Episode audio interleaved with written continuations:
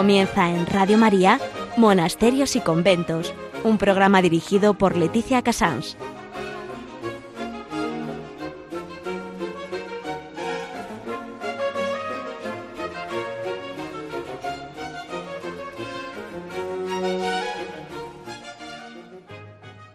Muy buenos días, son las 11, las 10 en Canarias, estamos en Radio María y en que empezamos Monasterios y Conventos. El programa de hoy, especializado en Santa Teresa de Jesús, como no podía ser de, otra, de otro modo, pero voy a una parte de su vida, que es su carácter, su modo, su, su versión fundacional. En agenda les comentaré un detalle de las fundaciones, cómo, cómo planteaba las fundaciones Santa Teresa. Eh, en noticia tenemos el gran honor de poder hablar con el padre general del Carmelo Descalzo, el padre Miguel Márquez, que desde Roma ha encontrado un hueco para hablar con nosotros, con Radio María. En historia, hoy vamos a hablar de un modo especial de la fundación de las Carmelitas Descalzas Orientales en el Líbano, que siguen el rito oriental pero no se tuercen un renglón de las palabras y el carisma de Santa Teresa, contado por Javier Paredes, historiador y sobrino de una de las madres que fue. Este es el sumario de hoy, el resumen de hoy, y mm, deseo con toda la ilusión que, que entendamos cómo eh, desde la Santa Madre hasta hoy eh, siempre, siempre los carmelitas han sabido mm, tener el corazón contemplativo e ir pues por donde les lleve la vida.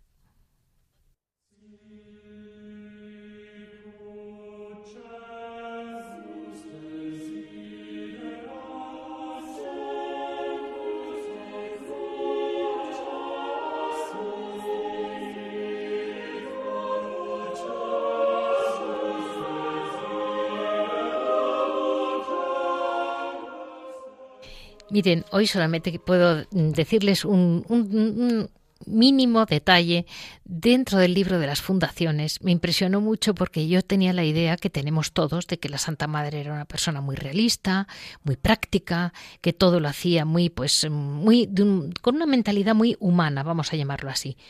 Y escuchando, releyendo las fundaciones, eh, me llamó la atención cómo ella, que tenía toda su ilusión era fundar en Toledo, y de golpe, mm, pues le piden y le piden y le piden, muy pesada la señora, ¿eh? le pide que funde en Malagón y al final fundó en Malagón. Y cuando termina, van a, en cuanto termina la primera misa, sale corriendo, pero no sale corriendo a Toledo, que era lo que ella estaba deseando, sino que se le habría parecido el Señor.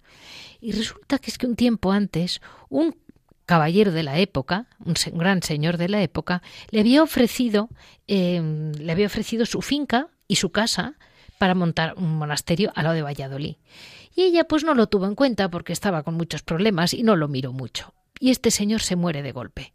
Y antes de morir había perdido el habla, no se pudo confesar y el Señor, escrito por ella, viene a ser, díjome el Señor que había estado mm, en su, su salvación en harta aventura, por lo que había hecho eh, de dejarle aquella casa a la madre, que es a ella, mm, no se fue, no se condenó, pero no saldría del purgatorio hasta que no se celebrara la primera misa en el monasterio de Valladolid.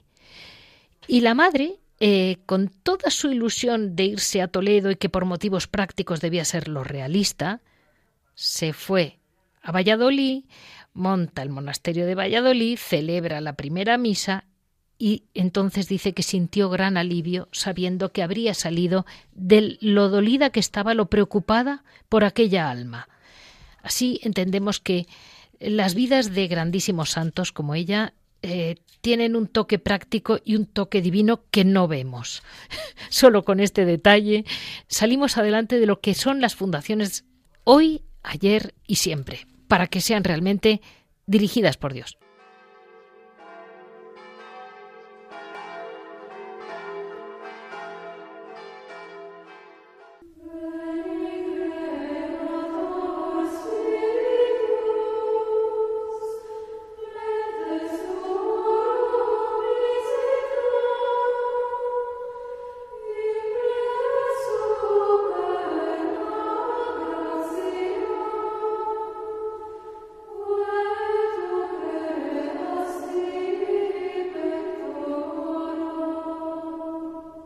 Hoy tenemos la suerte de poder hablar con el Padre General de los Carmelitas Descalzos, el Padre Miguel Márquez. Acaba de ser em, nombrado padre general en este mes pasado. Yo he querido dejarle un, tiempo prudente, aunque creo que no le van a dejar mm, descansar durante un tiempo. Padre Miguel Márquez nace en Plasencia, en Cáceres.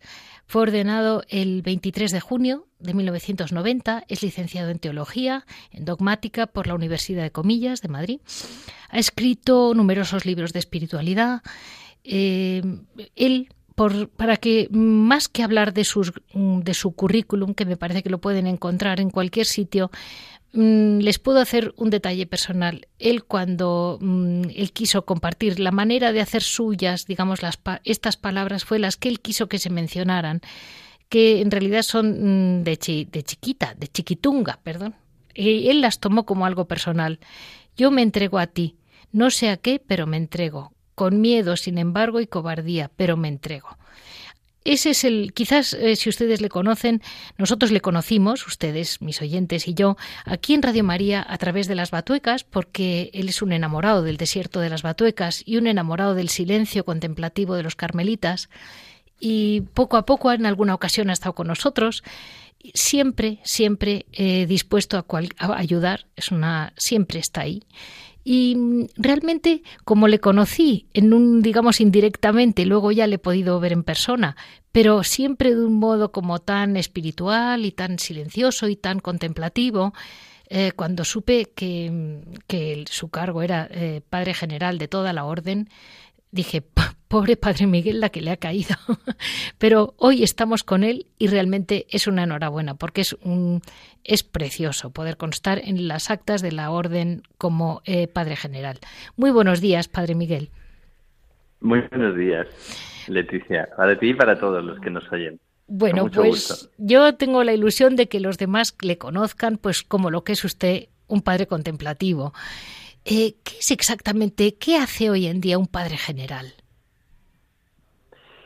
Bueno, un padre general eh, representa a toda la orden, le eligen sus hermanos de entre los 4.000 que somos, bueno, como cualquier padre general de una orden, lo que hace es animar, acompañar, tiene que escuchar y, visitar a los hermanos. Ahora mismo estoy en otra casa de Roma y he venido para escuchar a los hermanos durante tres días, que son de un centro que tenemos aquí.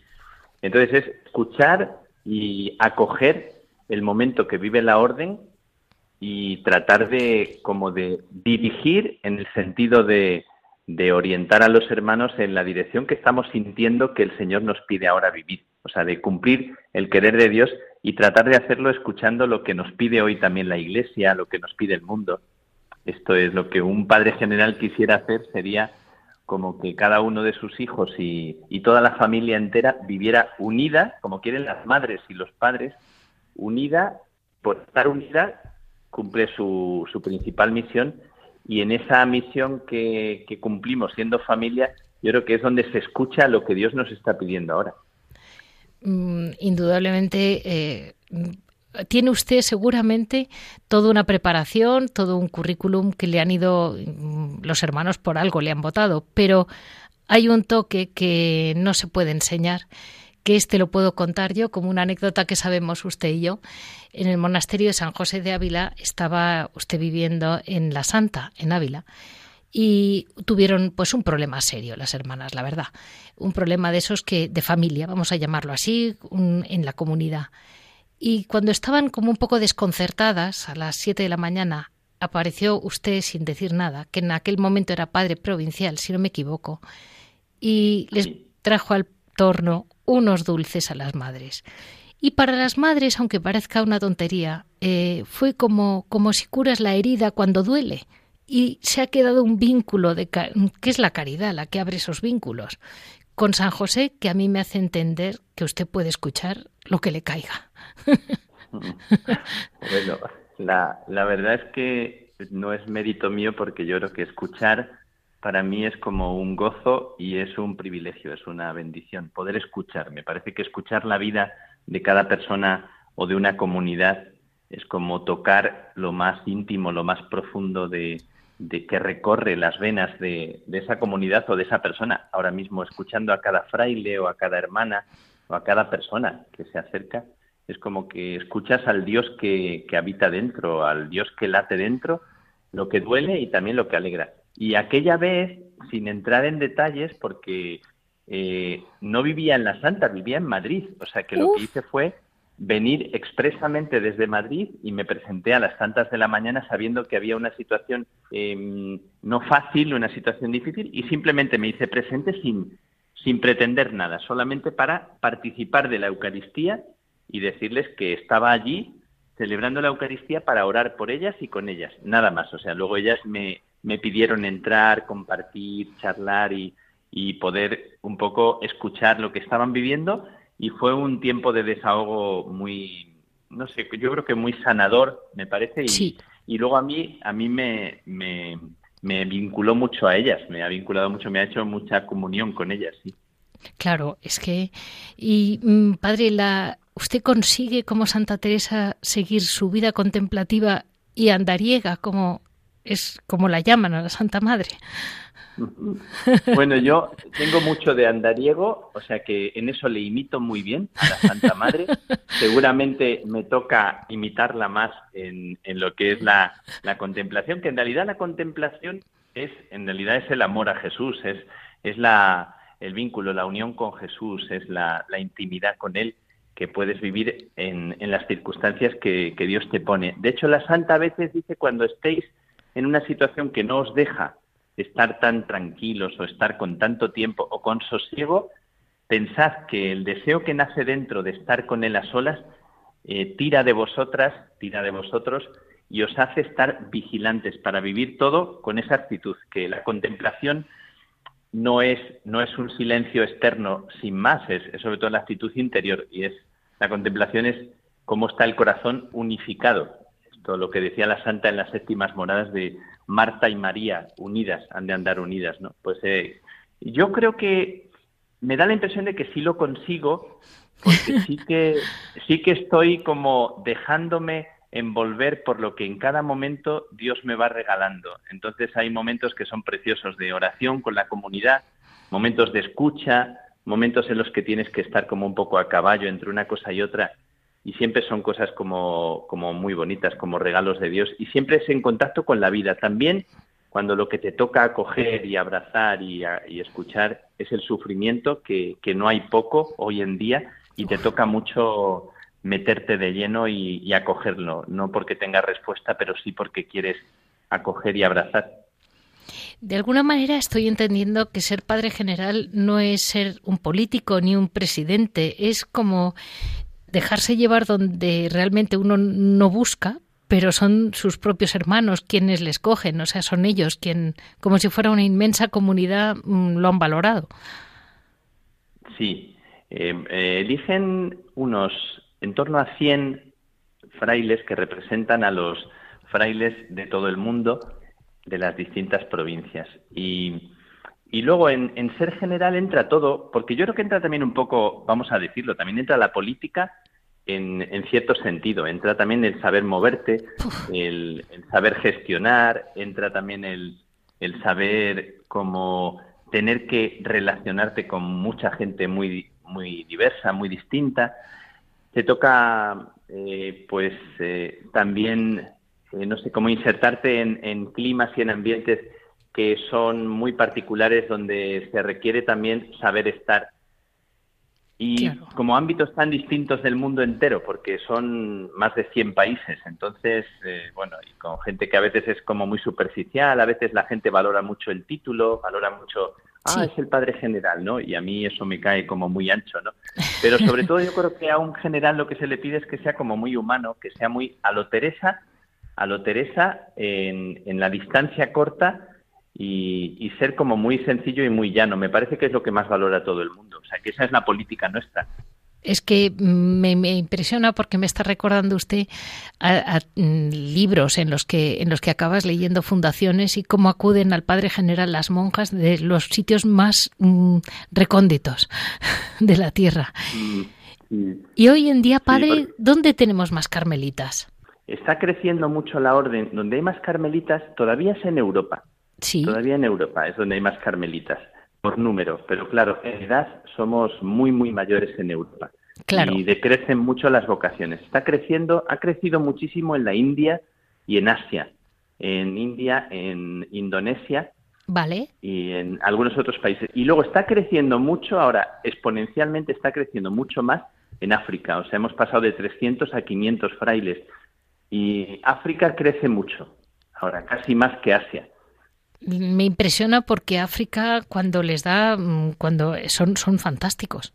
La gente en África en Mm. general tiene una capacidad, yo creo, de, de oración impresionante. Sí, sí, es gente muy con es muy en contacto con la tierra, ¿no? Gente que está muy Sí. en contacto con la tierra. Eh, se dice también siempre es el tópico, ¿no? De que ellos tienen el tiempo y nosotros los relojes es una frase demasiado fácil, pero es verdad que tienen como otro ritmo de vida. Aún así, es verdad que el, el estrés o el activismo nos, nos puede a todos como eh, hacer caer en, en una actitud que incluso en África o en Asia, que tienen tanta fama de, de ser contemplativos, también, también puede- podemos caer. Y nosotros especialmente, porque tenemos una demanda muy grande de pastoral, de, Claro. de sacramentos, de cercanía, de escucha, entonces la gente pide mucho y podemos caer, perder un poco el espíritu también de profundidad, de hondura, de oración, eh, que no está reñido con ser activo y con darse. Mm, Pues mire, Padre Miguel, yo no quiero quitarle más tiempo, que sepa que en Radio María aquí estamos con Nuestra Señora que está siempre a su lado y le deseamos todo lo mejor. Eh, tenemos desde luego la gran alegría de saber que, bueno, pues en las actas de la orden que constará el Padre Miguel Márquez, nacido en Plasencia, que, que tanta ilusión me hace que alguien nacido desde las entrañas de España, donde realmente hay que ser un amante de España para llegar a conocer bien la belleza que es Plasencia. Y, y me alegro muchísimo, eh, desde luego mm, entenderá muy bien, hará entender muy bien al mundo la espiritualidad de los grandes santos carmelitas. Sí, con mucho gusto. Y te, se te ha olvidado decir, como es un problema, un problema, programa de, de monasterios, que yo he sido monaguillo de las Carmelitas Descalzas de Plasencia, que son las culpables, son las culpables, o sea que es un monasterio el culpable de que yo esté aquí, o sea que debo mucho, debo mucho a la vida contemplativa. Muchísimas gracias. Así nos despedimos del Padre Miguel Márquez, Padre General de la Orden del Carmelo Descalzo, desde hace, pues nada, menos de un mes, aproximadamente, una cosa así. Sí, por ahí. Muchísimas gracias, Padre Miguel.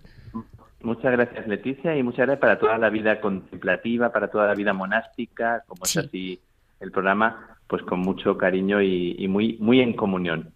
Muchas gracias, de verdad.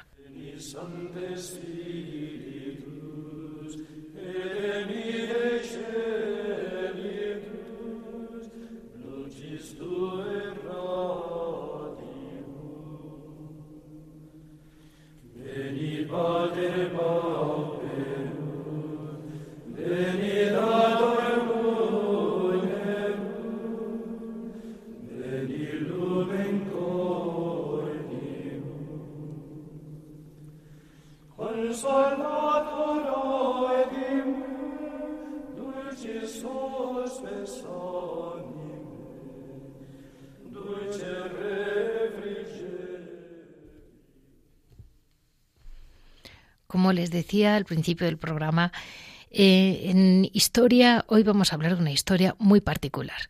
Yo quería hacer hincapié en que nuestra Santa Madre Teresa de Jesús eh, indudablemente fundó monasterios, pero, pero sigue, sigue la ruta de la fundación en nombre de Santa Teresa de Jesús, no a título mm, particular de ningún privado. Entonces, hoy, ya que las madres no hablan, porque ya saben ustedes que muy pocas carmelitas descalzas eh, hablan y mucho menos no podía contactar para ustedes porque era la, no se oía del todo bien, ni mucho menos, ni creo que ellas hubieran hablado.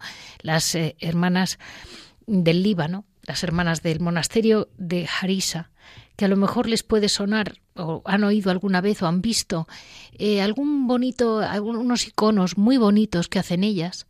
La fundación de Harisa eh, es realmente excepcional. Es una historia que no la puedo contar yo, la voy a contar.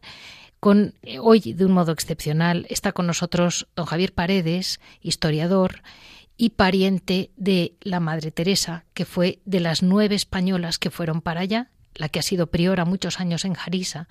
Y tenemos un, diario que me ha pasado a mí, Javier, y queríamos comentar lo que fue aquella fundación paso a paso, porque realmente ha sido excepcional, ha sido nosotros estamos con ellas, están allí todavía en el Líbano, eh, son gente contemporánea nuestra y realmente el modo de fundar y el modo de enfocar todo su viaje, mm, realmente mm, si se lee la, funda, eh, la fundación de Jarisa es, eh, vamos, como leer Santa Teresa de Jesús, pero en un idioma moderno, mm, en doble idioma además. Eh, mm, Javier nos va a aclarar muchísimos detalles. Muy buenos días, Javier. Muchas gracias por estar con nosotros. Gracias a ti, Leticia, por llamarme. Mm. Si te parece, ya que me invitas a contar esto, eh, como yo, lo único que sé es dar clases. Fantástico. hay tres cosas, hay que hacer tres cosas para dar una clase bien, de manera que la gente se entere. Estas tres cosas son las siguientes. Decir lo que se va a decir. Segundo, decirlo. Y tercero, decir que se ha dicho. Vamos, vamos con lo primero. Decir lo que, lo que voy a decir. Pues lo que voy a decir es que se va a fundar en Beirut, en el Líbano, un monasterio carmelita de rito, de rito oriental, de rito griego, pero con absoluta fidelidad a lo establecido por Santa Teresa de Jesús.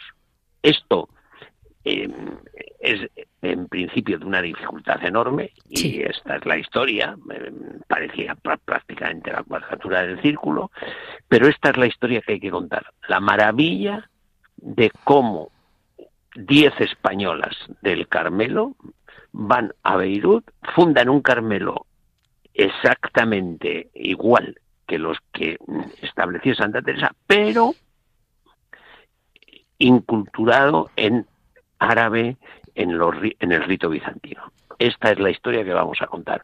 Una historia que humanamente es inexplicable y que solo con la providencia de Dios, por lo que vamos a ver en los detalles, eh, se puede llegar a entender. Es realmente, en, aquel momento era impensable también, porque, porque ahora, mm, incluso ahora, hay dificultad con cada rito, con que en aquel momento, eh, de repente, hablar de un rito oriental era chocantísimo. Chocantísimo. Bueno, pues vamos a contarlo. La prehistoria de todo esto comienza en, eh, en el mes de mayo de 1952. Sí. Eh, porque en Barcelona se celebra en ese mes el Congreso Eucarístico Internacional. Y eh, a Barcelona van eh, su beatitud máximos cuarto, su beatitud para entendernos en español es el equivalente al obispo. Bien. Es el título. patriarca de Antioquía y de Jerusalén y de Alejandría y de todo Oriente. Y le acompaña también el, el padre Ascar. Sí y se instalan en casa de unas personas que viven en Barcelona, los señores de García de Olaya y de Aguavives, y mm, cuando están instalados ahí para asistir a este congreso, el padre Paul Akar mm, manifiesta su deseo de que en el Líbano eh, haya un Carmelo. Y resulta que los, mm, los señores García de Olaya y de Aguavives tienen una hija carmelita en Calatayo.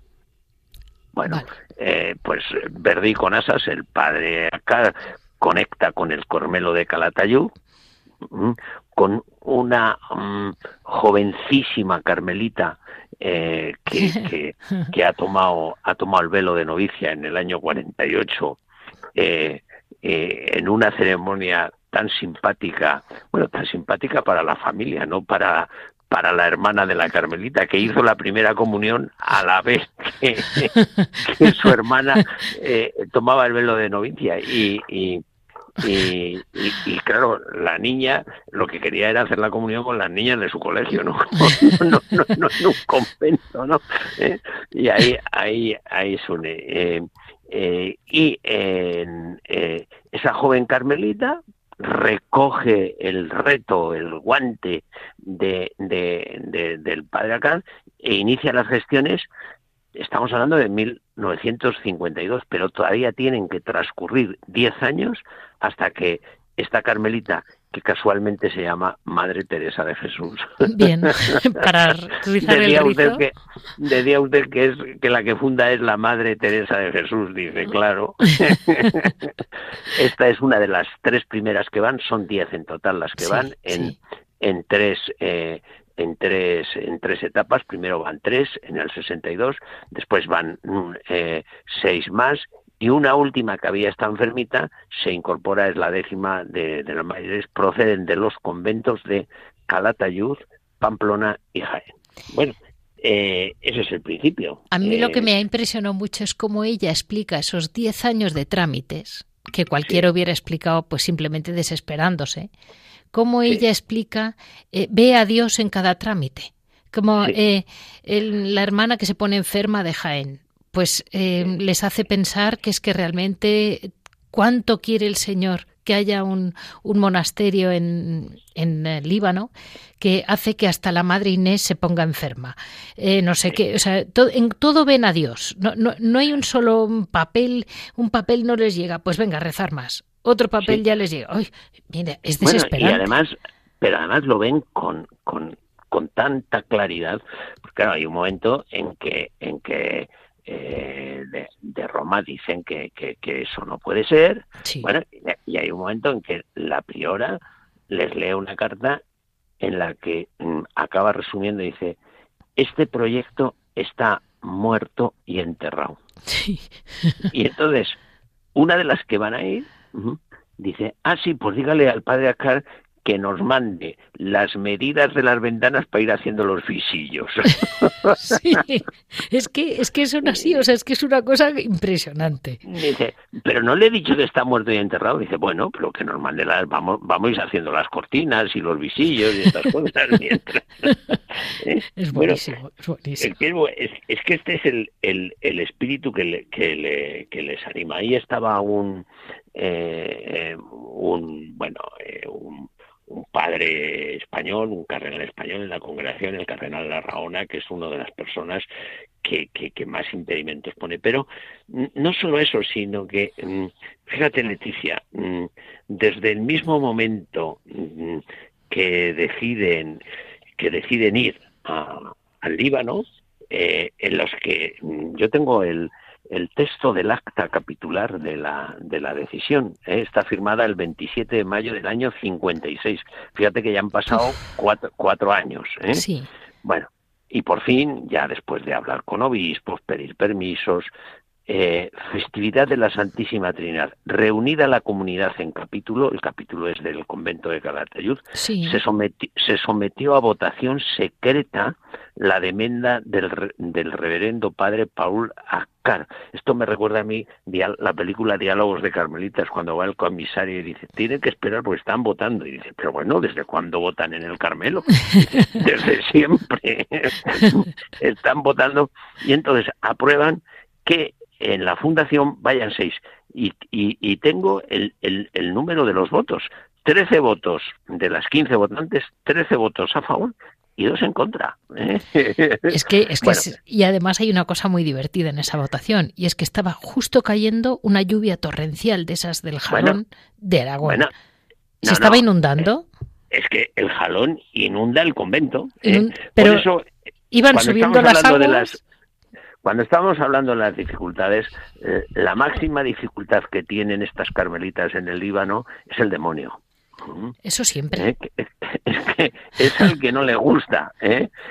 y, efectivamente se hace, notar la furia, precisamente Satanás, el día de la votación, porque es que les inunda todo, se quedan sin, sin la despensa. Dice que las, las, las barricas van, van flotando como si fueran barcas, etcétera, etcétera. Bueno, pues, pues a las dificultades humanas se, se, suman, como no, las dificultades del maligno. Eso es que este Carmelo mm, va a hacer mucho bien. ¿eh? Pero bueno, eh, eh, tenemos que, que, que, que, seguir contando. Se abre en el año 57, mm, se abre una puerta de, de esperanza, porque el cardenal de Raona, que está en la Sagrada Congregación de Religiosos, que es el, no es el prefecto, pero es el, la, la, tercera autoridad y es por el que pasa todo, hace una propuesta. Dice, bueno, si ese Carmelo fuera de rito latino, sí, o sea, ya no es un no. Eh, absoluto. Si ese Carmelo fuera de rito latino, pues todavía podríamos pensar, podríamos hacer algo, eh, y, después con el tiempo se podía integrar en el grito griego melquita, que es lo que, bueno, ahí se abre una primera puerta, eh, pero, mm, pero no, mm, ellas lo que quieren es un Carmelo ¿eh? de rito griego. El Carmelo que tiene que ser de rito griego. Eh, eh, este es, esto es lo que le dicen al padre alcalde y es lo que piensan ellas. Bueno, entonces es cuando, mm, mm, a pesar de, de, estas dificultades, se van uniendo. En el año 59 se une el convento de el, Carmelo de, Pamplona y, y, al de Jaén. Al de Jaén. Entonces, en principio van a ir, como le digo, tres, eh, perdón, diez, eh, diez carmelitas, seis, eh, seis de Calatayud, tres de Jaén y una de, y una de Pamplona. Y por supuesto, el rito, ellas tienen claro que el rito tiene que ser griego latino y que ya mm, en el año 61 ya cuentan con esa aprobación, hemos pasado de que si fuera latino, no, no, tiene que ser, y en el año 61 ya les conceden que el rito sea melquita, y que van a estar bajo la jurisdicción del arzobispo eh, griego eh, griego católico de Beirut. Por lo tanto, estamos en, a principios del año, esto sucede a principios del año 61, estamos en vísperas, en vísperas de, del viaje de las tres primeras que se produce eh, en, en, el mes de en el mes de junio del del año 61. ¿eh? Va a durar una travesía de 15, de 15 días. Las tres primeras que van son de Calatayud. Una de ellas es la, la, madre, la madre Teresa. Van desde Calatayud a Zaragoza y de Zaragoza en coche a, Barcelona.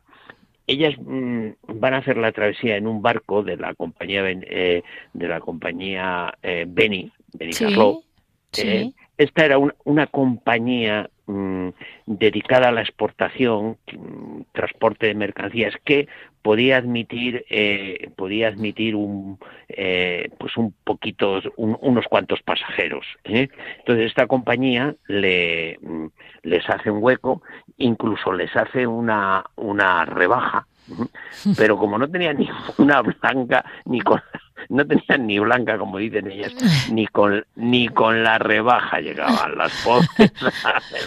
y entonces la sociedad Riva García, que entonces cumplía 75 años de su fundación, eh, eh, paga, paga los billetes. Eh, hay que decir que la sociedad Riva García estaba participada, estaba integrada por los padres de la Madre Teresa, que es la que, la, la que va a pagar el billete en la sociedad Riva García para que estas tres primeras carmelitas vayan, vayan ahí. Es emocionante es, preciosa. Esa travesía parando en los puertos y todo lo que les preocupa es la Virgen y comulgar. Toda su preocupación era estar con el Señor. Fíjese, antes de esto tengo aquí la crónica. Sí. es que es que es que es impresionante. Eh, es que escriben como Santa Teresa. Eh, eh, como sabe usted, tengo enchufe y tengo documentos. que se los ofrezco. Pero es que es tan bonito como el 15 de junio dice, mucho antes que las tablillas, nos abandonó el sueño. es decir, están contando cómo van a salir de Calatayud. Las, las, las carmelitas son despertadas no con despertador, sino con tablillas. ¿eh? Mucho antes que las tablillas nos abandonó el sueño.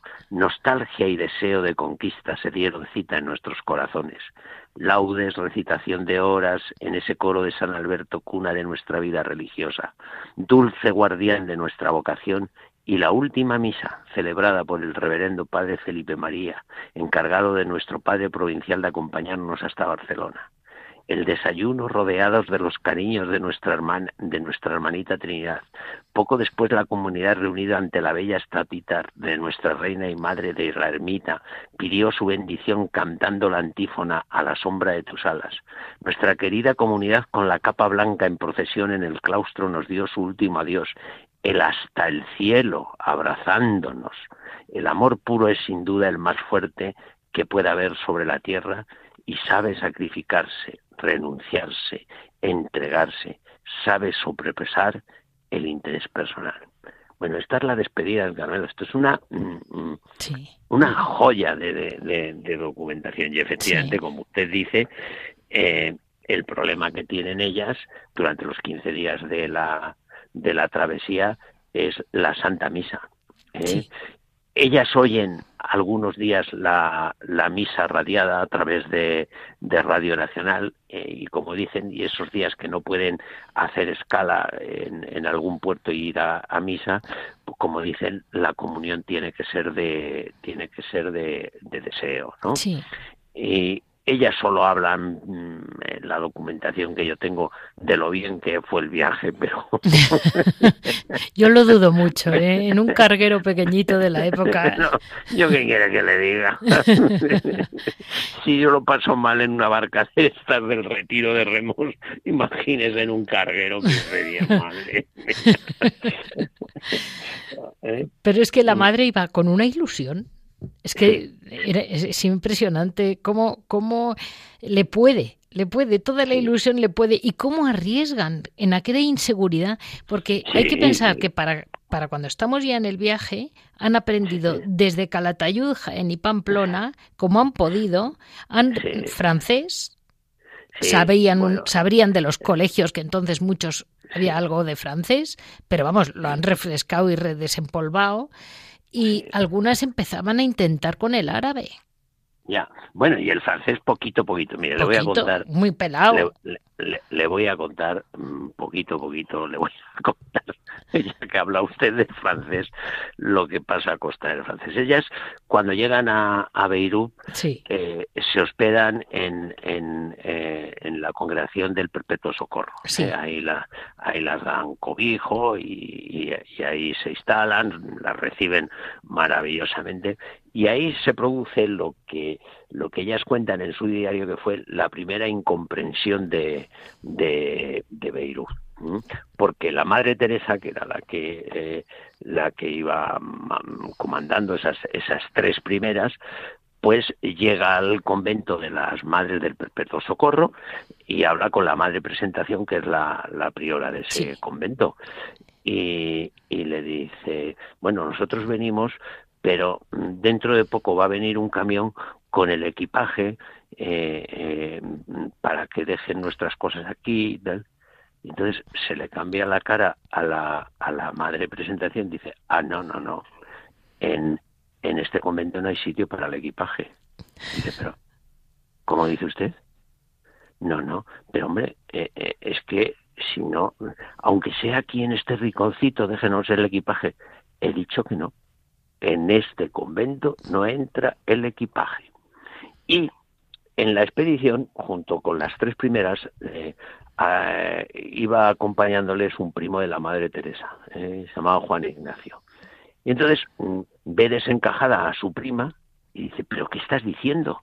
Claro, estaban hablando en francés, dice, equipaje, equipaje en francés, que ya se hablaban en francés, en ese mal francés que estaban desempolvando significa tripulación, equipaje en francés hay que decir bagás. Es decir, tú lo que le estás pidiendo a esta buena monja es que se instale en su convento la tripulación del barco. Y claro, para, eso no hay lugar en el, en el convento, ¿no? Ese fue eh, eh, el... Bueno, pues, pues, esto da idea, ¿no? De, de las dificultades. Sin embargo, ellas, ellas no se paran ellas no se paran en, en estas dificultades que ellas cuentan con humor y, que fueron sin duda, eh, eh, sin duda, mm, eh, muy duras. Y esta primera incomprensión, esta primera incomprensión, que es simpática y es anecdótica, va seguida de, de, otra mm, incomprensión que esta sí que es seria. ¿Eh? Y esta sí que es problemática porque el, el, el, equivalente a obispos de su beatitud, máximos cuarto patriarca ¿eh? de, de aquella zona, había sido una de las personas que habían empujado y que habían apoyado el proyecto y que, bueno, pues muy bien, ¿no? Y eh, él eh, era precisamente el fundador de las, de las monjas donde ellas estaban hospedadas. Sí. Puede estar aquí que cuando ellas pisan, eh, ponen pie de tierra en, en, en Beirut, el buen, el, el bueno de su beatitud dice que no, que no quiere que haya Carmelo, que no, que ya que ya hay bastantes monjas allí, que, que existían en la iglesia melquita las salvatorianas, las alepinas, las churites, todas ellas mm, órdenes monásticas de antaño, si bien es cierto que se habían dado la vida misionera, pero que, que con las que había allí ya hay bastante. Fíjese el papel que se encuentran hospedadas en una de las eh, de las congregaciones fundadas por él y, y, y que dice que no, el padre acá, que es el que, el que las acompaña, aquel que fue al Congreso Internacional Eucarístico. Del principio. El del principio, habla con él y, dice, bueno, pues, pues, pues por lo menos recíbala. Y ahí van ellas, como, como dicen, al, al encuentro con su beatitud. Se quedan esperando. El padre acá dice, bueno, déjeme a mí pasar. Y eh, la puerta está entreabierta. Ellos hablan en árabe, ellas todavía no entienden el árabe, pero ya ven por la conversación que la cosa va de poco de pocos amigos, ¿eh? o sea, por Qué horror.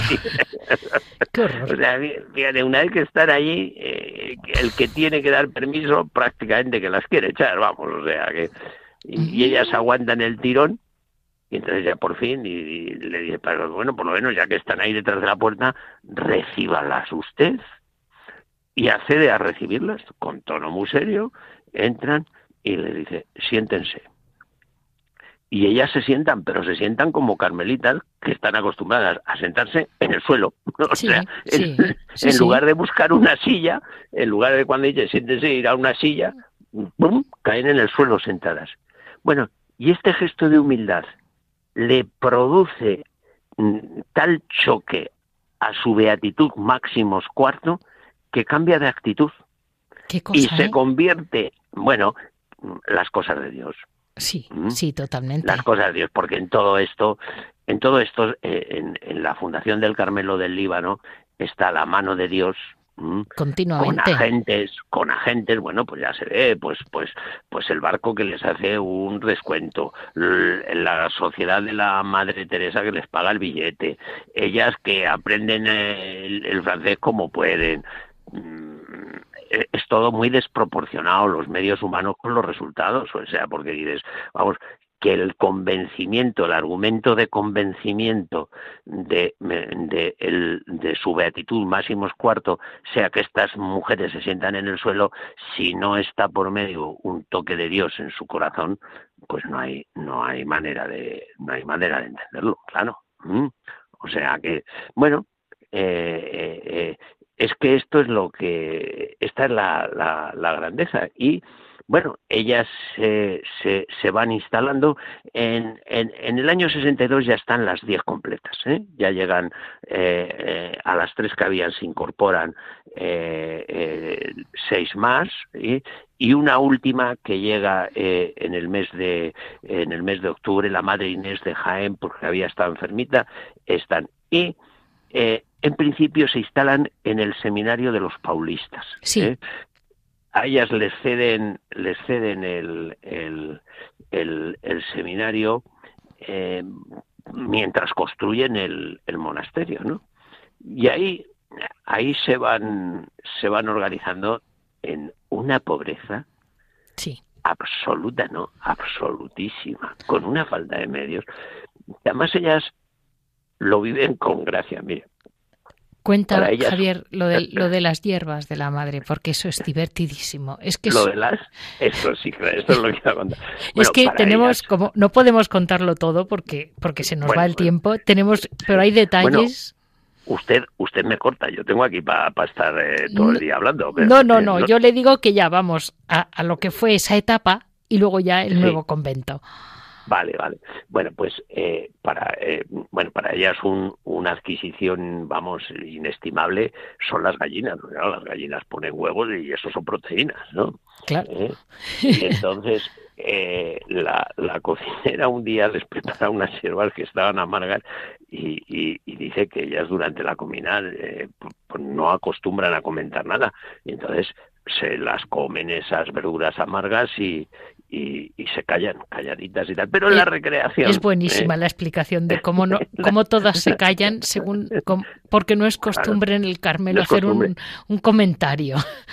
Pero en la recreación, eh, una de ellas eh, no puede más y le dice a la cocina, madre, ¿cómo se llaman, eh, hermana, cómo se llaman esas verduras que nos ha cocinado hoy, que son desconocidas en nuestra patria? y, vamos, y le da la siguiente explicación y dice, pueden ustedes quedar tranquilas, miren, esas hierbas se las eché ayer a las gallinas y no se ha muerto ninguna.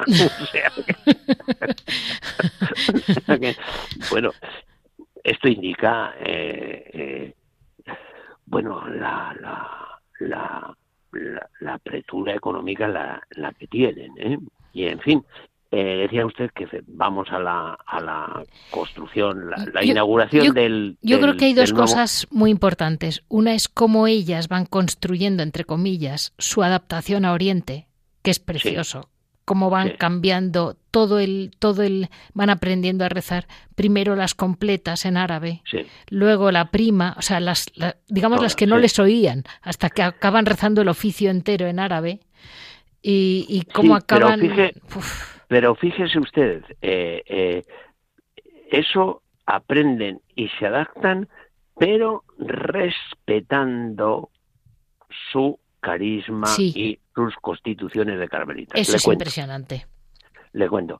A ellas les ofrecen eh, eh, unas clases eh, de, orales de árabe que las imparten los jesuitas en Beirut. ¿Mm? Y ese hubiera sido pues lo, lógico que hubiera sido la solución. Pero ¿qué ocurre? Que ellas ven que esa solución implica abandonar la clausura. Y claro, ellas lo rezan, lo, lo, lo, hablan, lo estudian, porque ellas, tenían que, ir a, a Bifaya, al, a esas clases, salir del convento, ir a Bifaya, como le digo, y ¿qué deciden? No ir a las clases. Y eso que querían hacer un convento en árabe, porque ellas no pueden romper la clausura. Y entonces el Carmelo la, la, clausura del Carmelo está por encima de, de, aprender en árabe. Y entonces renuncian a aprender en árabe. ¿Cómo se soluciona el problema? Lo soluciona la providencia de Dios, porque a partir de ese momento, ¿qué es lo que ocurre? Que les empiezan a entrar eh, novicias árabes. Sí. Y son ellas las que... Las profesoras. Eh, son ellas las profesoras. Es decir, las madres fundadoras ponen el espíritu del Carmelo y las novicias que van entrando a partir de enseguida eh, van a tener van a tener, ocasiones son las que eh, tintan o pintan de cultura árabe ese ese eh, ese Carmelo. De manera que cuando se inaugura el Carmelo que se va a poner bajo la advocación de la Virgen la, bajo la vocación de la Madre de Dios, la Teotocos, a la que se une el, el capítulo, el, el, título de la unidad, es el, el monasterio de la Teotocos, de la Madre de Dios y de la unidad. Efectivamente ya tienen el eh, eh, ya hacen el rito en, en árabe y en griego en, en, el, en, el, rito bizantino sí sí y, realmente es muy impresionante cómo ellas lo van, lo, cómo van adaptándose incluso en la alimentación y que eh, no me acuerdo quién que les dice, pero madres, ustedes coman lo que, lo que les guste, no las ve nadie. Y ellas dijeron, pero nos ve Dios. Nos ve Dios y entonces comen lo que comen los árabes. ¿eh? Eh, entonces se, acostumbran el paladar a, la comida del Líbano y, y ya está, punto. Sin más. Y ya está, y ya está. Bueno, pues eh, yo creo que hemos Y luego hecho- después, después al final, era también hacerles saber a nuestros oyentes que el monasterio de Harisa eh, acabaron, funda- o sea, acabaron teniendo, no sé cómo, con donativos particulares, supongo, para un Sí. pequeño monasterio que es- cumple con, digamos, todo lo que hoy en día sería un Carmelo. O sea, Sí. lo que hoy en día Sí, no, lo que Santa Teresa quiso. Hay dos, hay dos Carmelos ya. O sea, sí, Hay sí, dos. hay dos- Está el de Alepo. Eh, Y el de Farmasún. ¿eh? Eso es. Ese es. Y yo creo que hemos cumplido con el, eh, eh, el, el capítulo segundo de lo propuesto. Decir, ¿eh? De- eh, primero hemos dicho lo que vamos a decir, lo hemos dicho, hemos dicho cómo se ha hecho el convento, y yo creo que ahora lo único que nos queda es decir que lo hemos dicho. Pero, ¿sabes lo que vamos a hacer? Eh, en lugar de decir que lo hemos dicho nosotros, eh, yo le voy a dar la palabra a dos personajes con autoridad. Porque decir que se ha fundado un Carmelo con todas las garantías del Carmelo de Santa Teresa de rito oriental, no lo voy a decir yo, lo van a decir dos personas con autoridad. Una, San Juan Pablo II, Sí. Que las visita en el mes de mayo de 1997. Exacto. ¿Y sabe lo que les dijo? Tengo aquí las palabras que les dirigió, una de las A ver. palabras. Yo sé que aquí viven, oran y sufren por la unidad, por la unión de la Iglesia. El Líbano es un punto céntrico para la unión. Seguid siempre por este camino. 11 de mayo de 1997. Qué bonito, Eh, ¿eh? y, y, y por si fuera poco, el segundo personaje con autoridad que dice que ahí hay un Carmelo como está, como está mandado, ¿eh? pues es Benedicto XVI, Sí, sí, sí. que, que las visita, a- que las vuelve a ver en, en- en el viaje apostólico que hace el 16 de septiembre de 2012. Y ahí hay, ahí hay un tema que los que sabemos eh, de las carmelitas por, por esa película que hemos citado al principio de diálogo de carmelitas que hacen voto de martirio en, en esa película, bueno, cuando, cuando llega eh, eh, Benedicto XVI, eh, que además les dicen una ceremonia cortita para no para no cansarle tal, le sientan, lo primero que hacen es leerle un pergamino con el acto de ofrenda de martirio en favor de la unión. O sea, ellas tienen un voto de martirio en favor de la unión de las iglesias. Eh, y en este caso además lo hicieron las dos comunidades porque por ese por esta situación excepcional el, el, el- convento de Farmasún fue a Jarisa que es el convento eh, Sí. primero y, y allí y allí entregaron a, mm, el acta de martirio en favor de la unión eh, eh, eh, al Papa Benedicto XVI. Eh, bueno, yo creo que, que ahora sí que Ya hemos dicho- Ahora sí que hemos, hemos resu- eh, desde luego, ahora sí que ya Eh, eh, podemos, podemos quedarnos tranquilos que nuestros oyentes se han hecho una idea bastante clara de en qué ha quedado. Si quieren Bueno, algunos, si a alguno le interesa saber cómo viven hoy, viven igual que cualquier carmelita, tienen como quizás cosa que puede llegar al mundo entero, porque ha llegado al mundo entero. En Perú, por ejemplo, son muy conocidos los iconos que pintan, porque debe haber Sí. varias madres muy artistas. muy artistas, muy artistas. sí, Y sí. entre, entre los iconos y bueno y lo que supone para para Beirut, para el Líbano, que haya en una tierra tan bíblica un Carmelo es un gran peso para todos. Y, y es una gran alegría y desde luego han cumplido con, con ese papel que quiso siempre Santa Teresa, que es un poco, este programa es un poco especializado en fundaciones, precisamente una mezcla entre Santa Teresa y el actual monasterio de Jarisa.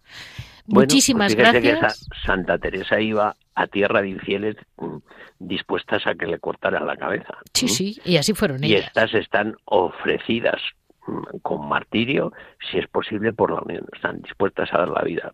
Bueno, pues más, más unión con, con, con la Santa de Ávila no puede haber. Pues hoy hemos tenido la suerte todos de tener a Javier Paredes, mm, pariente y muy próximo a la Madre Teresa, la fundadora mm, con otras, con las otras nueve hermanas del Carmelo Descalzo Oriental. Y con esto le despedimos y muchísimas gracias Javier por haber estado con nosotros en Radio María. Muchísimas gracias a usted Leticia, muchísimas gracias.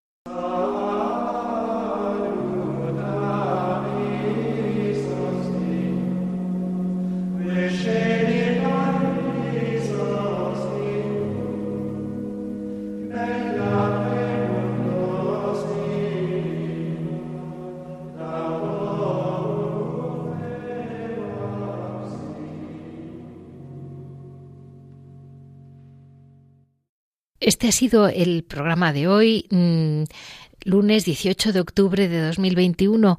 Ya saben que para cualquier comentario, cualquier duda, nos pueden siempre comunicar en monasterios y conventos arroba radiomaria.es. Se lo repito, monasterios y conventos arroba radiomaria.es.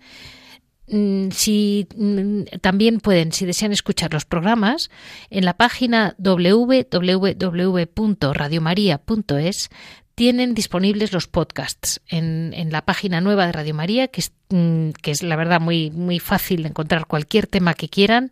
Tienen los podcasts de todos los programas. Muchas gracias a todos ustedes y les vemos, nos vemos dentro de 15 días.